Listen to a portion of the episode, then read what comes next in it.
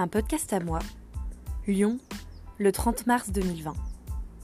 Par Loulou, Lulu, Lele, Laure la flemme, Laure, Laure Emmanuel quoi.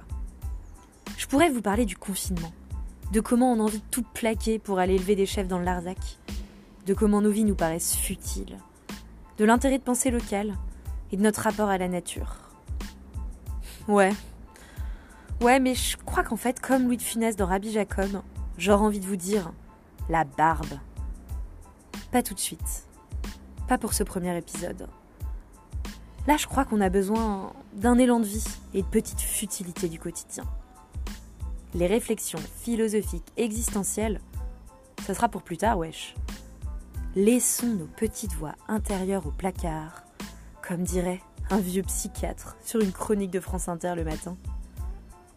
Un podcast, c'est aussi pouvoir s'évader. S'évader de son drôle de quotidien de confiné.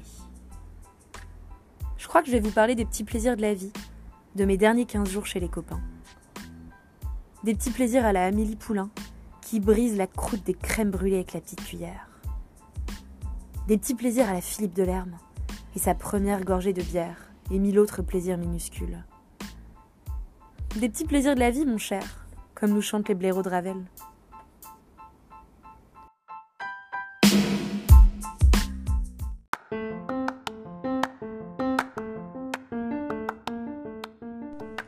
De manière non exhaustive, de manière non exhaustive, les petits plaisirs de la vie, c'est faire de la pâte à modeler en écoutant c'est oui ou bien c'est non d'Angèle et se dire que la vie avec une frange, c'est quand même carrément cool.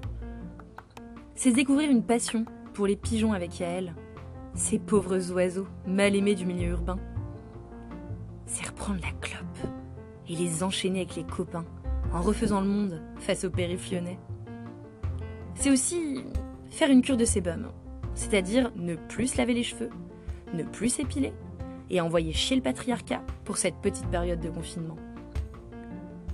C'est buriner sur le balcon, c'est-à-dire bronzer, de 13 à 15 heures, pour ne pas perdre son petit teint allé de fin de mission. C'est aussi la sieste après l'amour, d'après Yo-Yo. Presque aussi bon que l'amour en soi.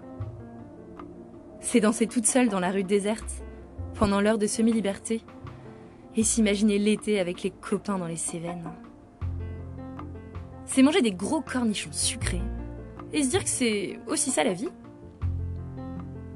C'est faire un Skype avec ses trois sœurs, et voir la plus grande d'entre elles, qui a presque 40 ans, qui s'amuse à remonter ses lunettes plusieurs fois de suite avec le doigt d'honneur.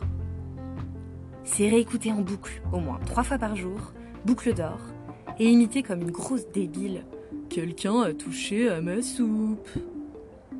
C'est écouter les chants des oiseaux sur le balcon. C'est aussi écouter la chronique de Pierre-Emmanuel Barré et se dire qu'il est quand même sacrément barjot. Et puis c'est se lancer dans un podcast. L'air de rien.